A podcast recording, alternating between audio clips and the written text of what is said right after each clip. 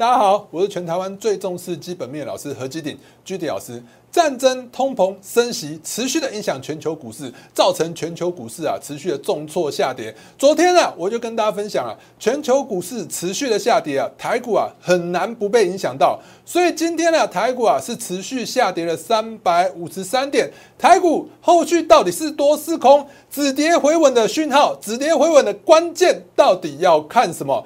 盘面上的股票值得你去低接吗？我们上个星期跟大家分享的布伦特原油正二，其实啊算到现在已经上涨了三十八。盘面上还有哪一些相关的类股值得你去注意呢？千万不要错过今天的节目哦！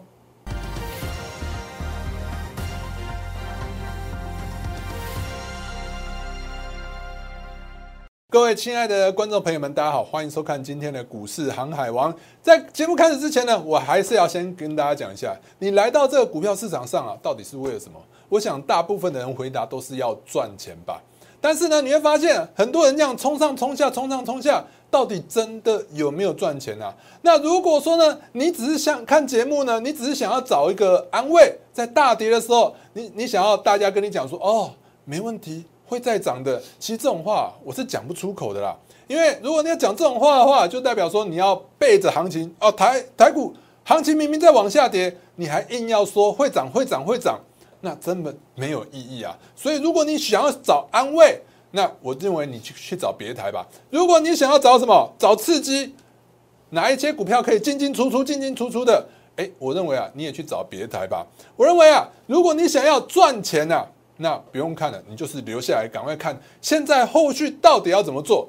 如果你想要赚钱的话，你就要看清楚现在的局势。现在这局势是什么？很多人会跟你讲说：“哎，你想想现在，现在就有可能是二零二零年三月那一段，就是新冠肺炎发生的大跌之后，大跌完之后就立刻会向上涨吗？”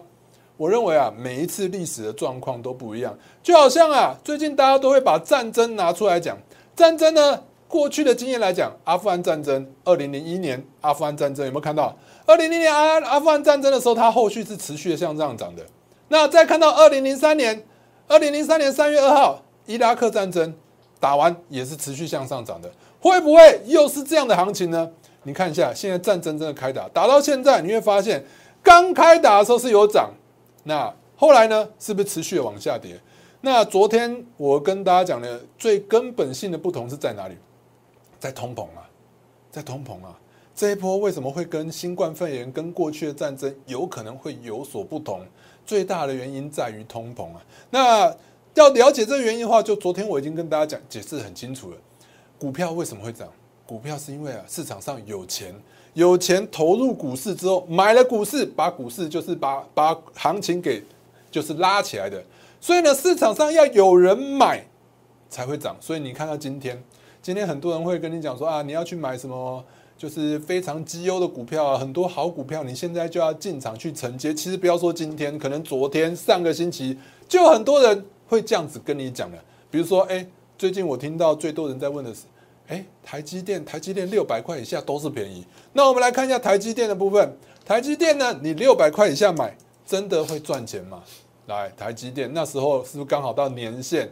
如果你要从技术分析的一个领域去看的话，来，那技术分析大家都会讲嘛，对不对？你看到技术分析，这是不是年线跌到年线三天不跌破，哎，有带量杀出来，啊，K D 指标又到了什么二十，又准备要黄金交叉，那这不就是要向上涨？所以六百块还不买，此时不买更待何时？结果您发现买了以后怎样？越买越低，越买越低，对不对？这是你要的吗？对不对？为什么会这样子？就像我昨天跟大家讲的。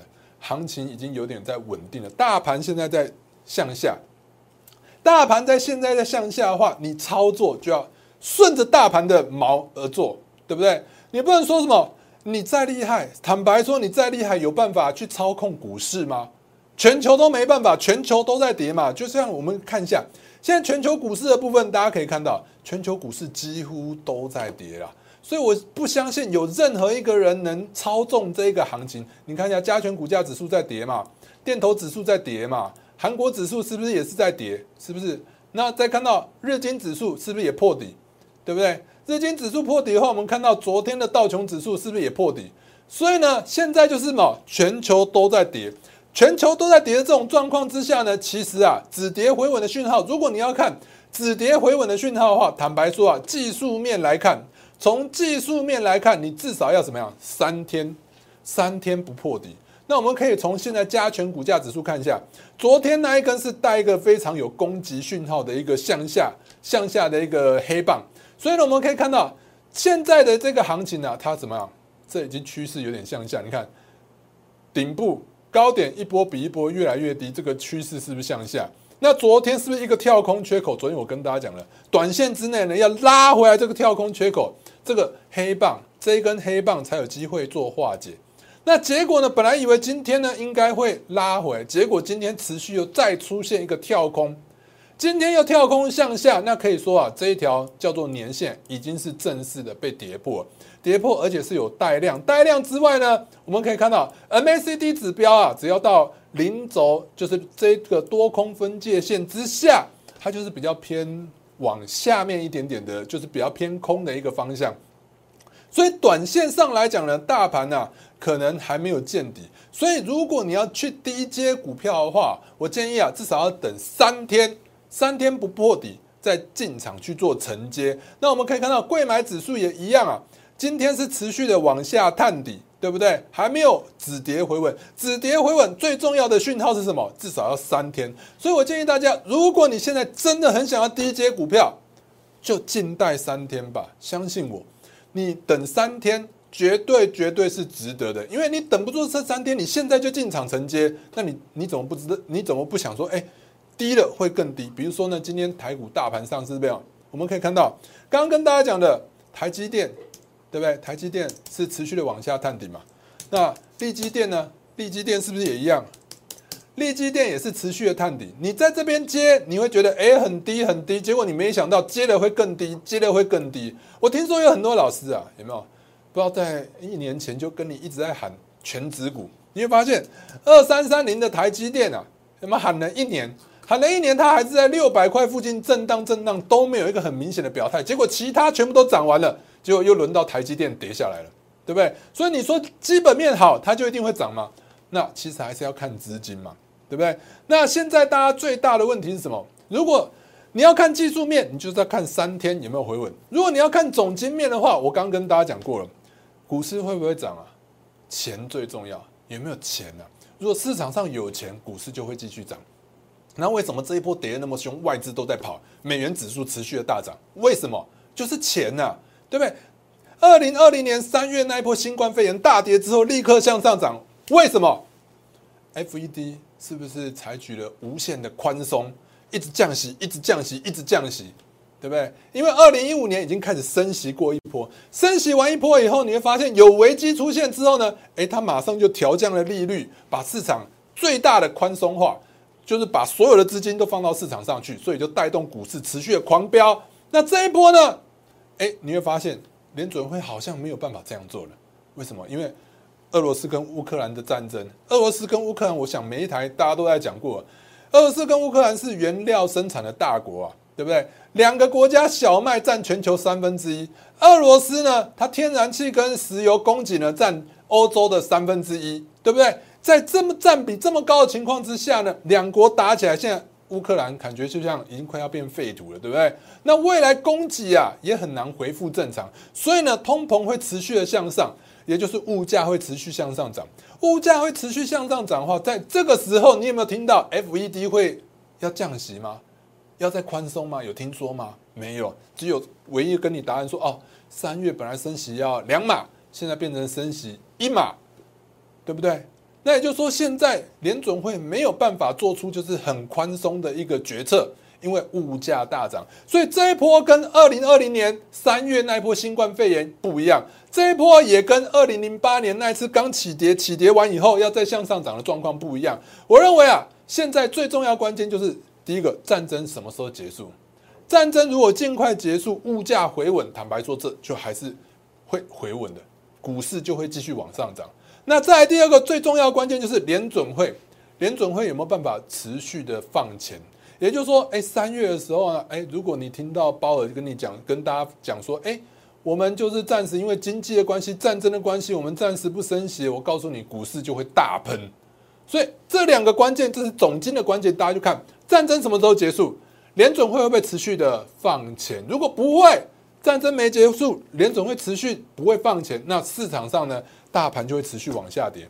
那大盘持续往下跌怎么办？怎么办？其实啊，我觉得其实大盘持续往下跌，还是有股票会涨的。我这几天呢，就跟大家跟大家讲说，哎，其实啊，大盘在往下跌啊，那你要想想看，现在盘面上在涨，涨什么？涨原物料相关的类股，比如说现在盘面上最强的还是什么？最强的是钢铁，还是在航运？为什么？因为在原物料上涨的情况之下，你会发现呢，去年四到七月份那一波啊，原物料大涨，涨最凶的是什么？是钢铁，是航运。所以这一波盘面上啊。还是钢铁跟航运比较强，你会发现大盘再差，因为我昨天跟大家分享了，投信公司啊被法规规定，它必须要买股票，而且要买七成持股，也就是说呢，这些投信的基金啊、法人啊，他们被逼一定要买股票，在他们要买股票的情况之下，盘面上即使大盘再差，还是有股票会涨。所以呢，我们来看一下，现在要涨什么？现在适合低阶嘛？我们看到，现在假设您去看电子类股。电子类股哦，电子类股有没有看到？这是电子类股嘛？有没有止跌的讯号？完全没有，三天三天都没有止跌，而且连个下影线都没出来。这后续来讲，这边还有一个跳空缺口。如果你要看止跌讯号的话，这个跳空的缺口呢被填补，也就是说至少要填补这个跳空缺口，电子类股才有机会止跌。那我们再看到金融类股的部分，来，金融类股的部分是不是哎也是一样跳空往下，对不对？对不起，金融类股。我们来看一下金融类股，金融类股的部分是不是也持续的向下破底？所以你手上的金融股也应该都是全跌的。那另外我们再看到航运类股的部分，航运类股的指数，你会发现航运类股指数就漂亮多了，是不是至少维持在相对的高档？所以航运类股现在还是啊多头的一个焦点。虽然说指数持续的向下往下走，但你会发现指数往下走是因为什么？是因为台积电破底。是因为联电破底，是因为利基电破底，是因为联发科破底。那航运类股其实还在相对的高档，所以如果你要找盘面上相对比较强势的类股去做操作的话，其实坦白说啊，你还是什么航运类股嘛，对不对？长荣航还是有机会的，因为你看一下长荣航国际旅游还没开始，在这个题材还没开始之前，市场都有想象空间。那投信要买，当然是买它，不买它买谁？对不对？那我们另外看到凤凰的部分，凤凰也是一样啊，对不对？凤凰的话，它是旅行社，那你看它是不是几乎都没跌，维持在相对的高档，对不对？那也就是说，它震荡之后还蛮有机会持续的走高。另外呢，我们可以看到盘面上的钢铁类股的部分，大家要注意的是什么？大家可以看到就是钢铁类股。钢铁类股的话，我们可以看到中钢的部分，中钢大家要做观察的话，就是这个跳空缺口只要没有被跌破，其实。钢铁类股，因为钢铁类股的龙头就是中钢嘛，中钢这个跳空缺口只要没有被跌破，其实啊，钢铁类股的多头走势都还没有结束，所以盘面上啊，你最值得注意的就是钢铁跟航运两档类股的部分。那今天盘面上还有一个类股族群呢，哎，你会发现走势蛮强的，就是什么？就是面板类股。面板类股的话，值不值得进场？值不值得去低阶呢？我认为就不用了，很清楚啊。有的时候，人在当下，你会发现啊，你会因为你自己手中有部位，你就心里只想着多，你只想着多，你不会去比较客观的去看待它。如果你比较客观的去看待它的话，我们可以看到，友达这条线，它叫做年线，年线一画出来，一目了然，看起来还没有走强。对不对？年线画出来之后，这边叫做跌破年线，这就反弹到年线，反弹到年线之上了之后呢，我一直跟大家讲，三天没有站稳的话，有没有？一二三，三天就拉回来，拉回来之后隔天继续往下跌，这叫做假突破，假突破年线就是年线还是有压力，所以今天呢，你会发现它上涨有没有看到碰到年线，哎就上不去了，所以这个档股票呢也不值得大家去进场去做追踪，除非明天。能突破年线。另外，财经的部分，哎，我不是有常跟大家讲说，同个类股族群会同涨同跌。你会发现，那个友达在涨，但是彩金都没涨，而且还是有点破底的迹象，所以呢，彩金来讲呢，就走势就是比较不好一点点。另外，我们还可以看到三四八一的群创的部分，群创也是一样哦。你看一下，跌破年线之后，哦，离年线已经很遥远了，它比友达更惨，反弹怎样反弹都没有，没有什么很大力道，对不对？十七点三五怎么样都弹不上去，而且还有准备要破底的迹象。所以呢，其实啊。群创、友达、彩金面板类股呢？今天如果你想去承接的话，我觉得再等等吧。那我认为啊，操作要有弹性啊。比如说你现在看到大盘，大盘在往下跌，这已经是不争的事实啊。很多老师在跟你讲说，他已经全部出框了，手上已经一张股票都没有，叫你去等了。那只是他不好意思说出来，叫叫这叫做有点像是走空了。不走空的话，你干嘛？你干嘛不不进场持续的持有？而且你就越买，应该跌下来你要更买才对啊。为什么？对不对？其实现在的大盘就是比较偏空一点点。那当然呢，我希望啊，战争赶快结束啊，通膨赶快回稳啊，FED 不要那么快升息的话，其实还是会向上的。大家也不用太担心啊。那其实多跟空都有做法，都有让人家有暴利的机会。大家去想想看，假设呢，你非常喜欢台积电，那既然会向下跌，你看到大盘指数也会向下跌。那你何必急于一时去进场去买呢？对不对？那如果说你手上有台积电的投资朋友，对不对？你很担心的话，我想问大家一个问题：火车撞过来，你要怎么办？先闪再说嘛。别人要打一拳打过来，对不对？别人要打你打一拳打过来，你要怎么办？先跑再说嘛，对不对？如果说火车要撞过来，你先跑，跑完你发现，哎，火车没有来，只是叮咚叮咚叮咚的在叫。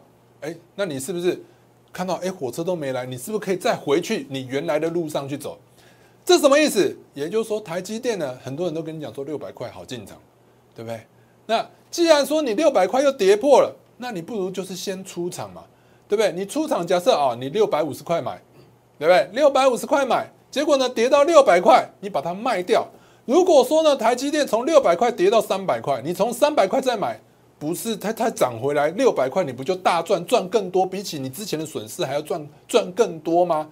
这就叫做弹性操作的弹性。也就是说，现在看起来好像有火车要撞过来，火车要撞过来的话，你当然哦，先闪再说，对不对？你闪完之后，你发现你再回去低档去承接的话，你发现你会赚更多。这就是第一个，你操作要有弹性。第二个呢，怎么办？现在。如果说呢，哎，现在盘势比较不好，那你当然还是要去做什么？低的还是做强的，当然是要去做强的啊！你会发现，我刚跟大家讲，你会发现低的跌了，就是你低接之后它会更低，对不对？台积电、立积电，对不对？联联电、联发科，你都是低接完呢，是不是更低？对不对？那或者是呢？如果说你没有办法，就说哦，老师，我真的舍不得停损出场。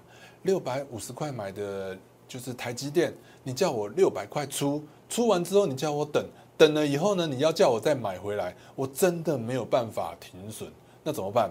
做一点空单做避避险嘛，对不对？什么叫做做空单呢？其实很多人不了解做空，其实做空也没有那么难呐。那我不是叫大家要全面做空，做空要有技巧啊，最好还是有人教啊。对不对？那做空是什么意思？比如说呢，你一百块的股票，你买进去之后做多怎么赚钱？你买了一百块的股票，涨到一百五十块，你赚五十块，对不对？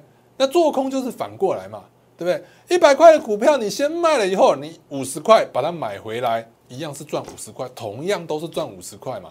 那既然行情是这样子的情况之下呢，如果说呢，诶六百块的台积电你六百五十块买，结果你现在已经赔了五十块。那现在你看到火车要撞过来，你要让六百块的股票一直往下跌，跌，跌，跌，跌，跌到五百块，跌到四百块，你都只能抱着不出，站着不动，让你打，这样子吗？也不是吧。所以操作要保持它的灵活。那你第一个就出了，到时候哎没事再接回来。要不然的话呢，就是什么六百块、六百五十块买的台积电跌到六百五，跌的六百五十块买的，对不起，六百五十块的买的台积电跌到六百块，跌到六百块之后呢，怎么办？知道吗？做点空单嘛，对不对？你买两张台积电六百五，结果跌到六百块，你空一张台积电，对不对？如果说你有空的话，你往下跌，你的空单会帮你赚钱赚回来啊。那你这样是不是会少赔一些？对不对？这叫做避险啊。那当然这是比较需要一点专业的操作啊。可是可能比较少人能接受了。要不然就是另外一种方法，就直接做空了。那其实做空的话，台股啊，从过去来讲，大家都不相信会上万点，结果上了万点之后，一直涨，一直涨，涨到一万八，最高一万八千五百点左右，已经多涨了八千五百点。其实一波修正三十趴是三十趴左右，对不对？一波修正三十趴左右，坦白说，如果用点数去做计算的话，比如说，哎，你从现在一万七跌到一万二，我相信这也是一个很合理的一个修正啊。那一万七跌到一万二的话，其实就有五千点的一个获利。五千点，你用一口小台五万块、六万块去做操作的话，坦白说，五千点去乘上了五十块一点，就可以赚二十五万。五万块就可以帮你赚二十五万，这不就是一个致富的机会吗？而且呢，我不是一直跟大家讲，大家来到这个市场上是为了什么？为了要赚钱嘛。既然是为了要赚钱，你何必恐惧去学习怎么样去做？去做空？去做避险，去做什么？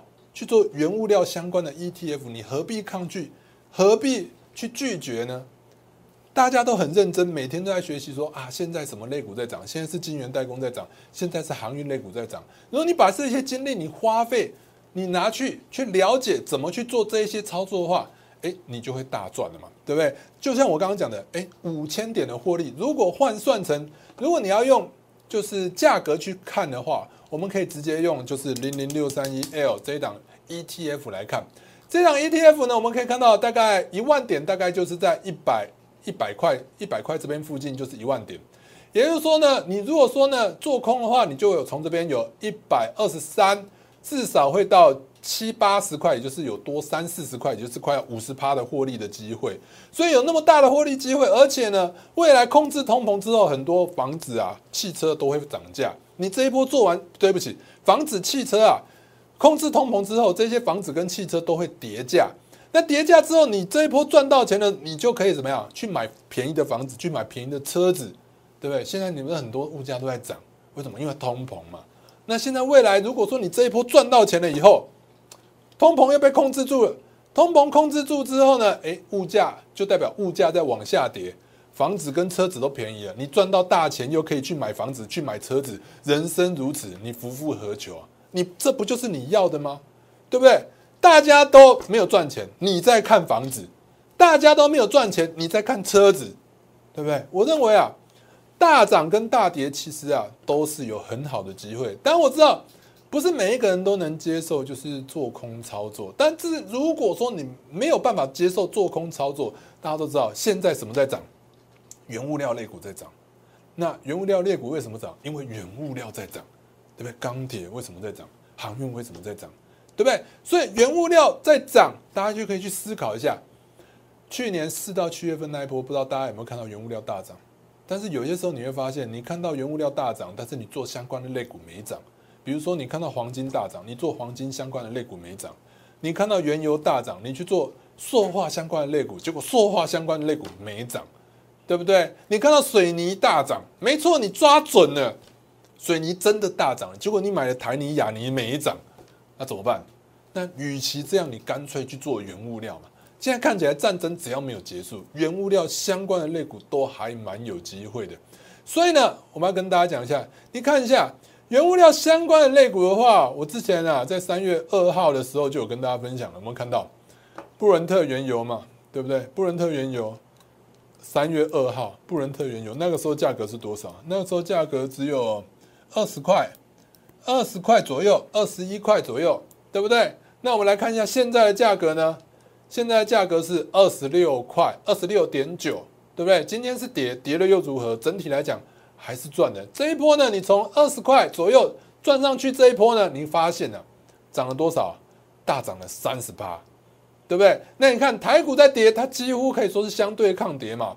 如果说呢，你觉得这一档你不能买，要去开融这种券，你觉得你不能买哦，那那你也可以去买这个嘛，零零六四一样是原油，一样是相对抗跌。你看台股是长怎样？台股是涨，台股是涨这个样子，是持续的往下跌，对不对？那布伦特原油相关的 ETF 呢，对不对？布伦特原油相关的 ETF。是不是长这样？是完全不一样，大盘在往下跌，它继续在往上涨，对？还没结束，还没完呢。还有美元指数呢，也一样嘛。美元指数为什么会涨？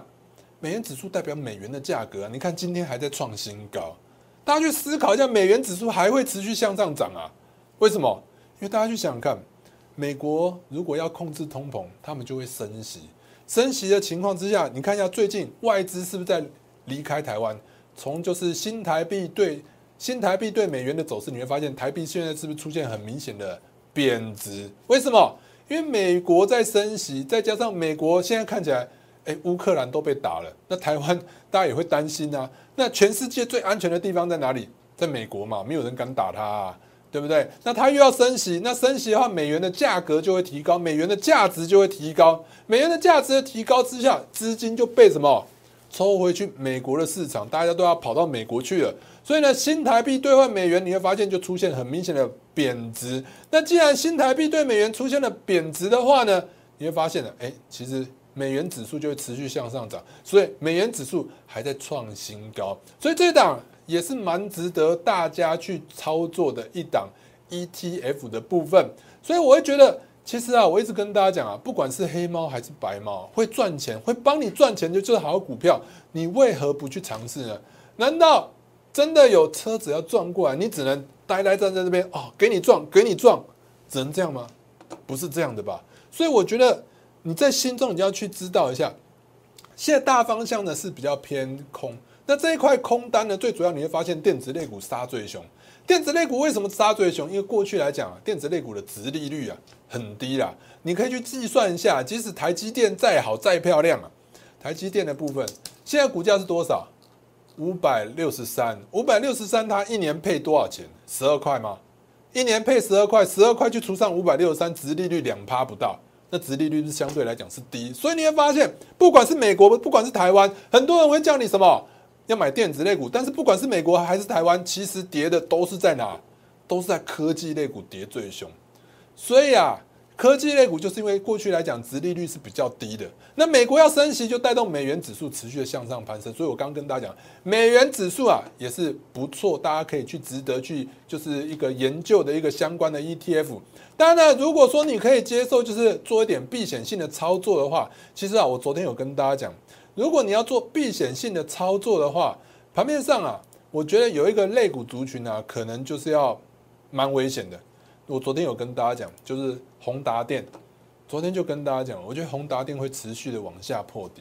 为什么？因为我跟大家讲过了，之前我跟大家讲说南电、新星跟锦硕，我为什么没兴趣？那时候星星在大涨的时候，一堆老师在大喊，就是星星有没有？你不要看后面哦，你看这边大涨，不知道多少老师跟你喊“星星星星星星会涨”，对不对？你看一下，涨完就跌下来了。我那时候就跟大家讲了，我说啊，涨到这边我根本就没有兴趣。为什么？因为我看到南电有没有看到南电都没涨，南电都没涨，南电都还是在弱势啊。所以南电你看又跌下来了，对不对？还有还有什么？锦硕也是一样。锦硕是不是今天又破底了？昨天我就提醒大家，这几档股票有问题，要小心了，对不对？还不知道多少老师在跟你喊南电、新兴、锦硕、A B F 窄板，业绩超好，望到二零二六年，业绩再好有什么用？对不对？资金不买单，就是我跟大家强调的，基本面再好，资金不买单，坦白说它不会涨，它要等到下一波才会涨，对不对？那现在就是大环境的问题啊，所以才会造成它不涨。那同样的呢，我们元宇宙相关的类股，坦白说，宏达电啊。我昨天应该跟大家讲了，宏达电没有赚过钱，营收也没成长。元宇宙戴眼镜，现在呢都打战了，都已经在管理柴米油盐酱醋茶了，还跟你管那个眼镜，不太可能。所以呢，我们可以看到宏达电昨天跟大家讲，讲完之后呢，你看一下今天是不是就破底，破底了，对不对？如果你今天现空的话，其实今天现空就现赚，对不对？那为什么都有把握？因为同个类股族群会同涨同跌，对不对？宏达电跌。你看一下威盛，威盛是不是也跌，而且是持续的往下破底？如果一条线画出来，你就知道了，持续的在破底。那位数呢？位数也一样，持续的在破底，就是去年元宇宙嘛。元宇宙其实坦白说啊，没有基本面，没有基本面的话，就像我刚刚跟大家讲，在升息的情况之下，资金紧缩，资金紧缩要砍，就是先砍什么？投机题材、低值利率的题材。所以你会发现盘面上表现最差是什么？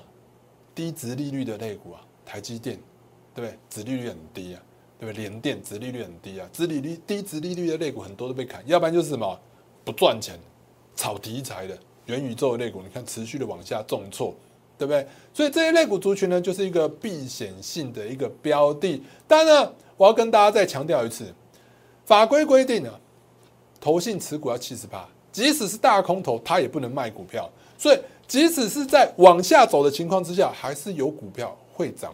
那盘面上最强势的类股族群就是什么？就是航运跟钢铁类股，对不对？长荣、长荣航，其实今天来讲都表现的在相对的高点。中钢的话，其实也表现的在相对的高点，是等于是逆势抗跌的股票。要买就买逆势抗跌的股票，不要买什么持续向下跌重挫的股票。但呢，如果说呢，你觉得你能接受的话，我认为啊，那个盘面上有很多原物料相关的类股族群，你看我们布兰特原油真的大赚了三十趴，有没有？如果你不能买真的，你买一倍的，一倍的是不是也赚了至少十趴、二十趴，对不对？那还有。原油美元的指数也是值得大家去做操作。你看美元指数，美元真的今天也是上涨嘛，持续的再创新高，创了新高，后续就有机会持续的创新高。这些类股呢，都值得大家去做操作。那其实啊，我们还有一些原物料相关的 ETF 都帮大家整理好了。如果说大家想要知道盘面上到有到底有哪一些原物料的 ETF 可以帮你做换股操作，可以去进场。那直接加入我们的官方 Line 的一个媒体频道，我们的官方 Line 呢是什么？你直接打小老鼠 GD 一七八八，或者是打开你的手机相机扫描这两个 QR code，就可以分别加入我们的 Line 跟 Telegram 的频道。你在 Line 的频道，你加入我的 Line 官方 Line 之后呢，直接跟我讲我要原物料，我就帮大家把原物料相关在盘面上有哪一些原物料相关的类股，帮大家整理出来。好，最后还是要跟大家讲。大涨大跌都是赚暴利的好机会，所以呢，你如果愿意接受。你如果说你心中只要保持着一个操作的弹性，我相信啊，下一波大赚的就是你现在还有机会进场去做一些避险性的操作，或者是做一些原物料相关的 ETF 或钢铁、航运类股，都还值得大家去做进场去做操作。想着跟着我们一起进场布局，可以透过下面的电话或我们旁边的 LINE 来直接跟我们联络。今天的节目呢就到这边，我们祝大家操作顺利，我们明天见。立即拨打我们的专线零八零零六六八零八五零八零零六六八零八五摩尔证券投顾陈彦荣分析师。本公司经主管机关核准之营业执照字号为一一零金管投顾新字第零二六号。新贵股票登录条件较上市贵股票宽松。且无每日涨跌幅限制，投资人应审慎评估是否适合投资。本公司与所推介分析之个别有价证券无不当之财务利益关系。本节目资料仅供参考，投资人应独立判断、审慎评估并自负投资风险。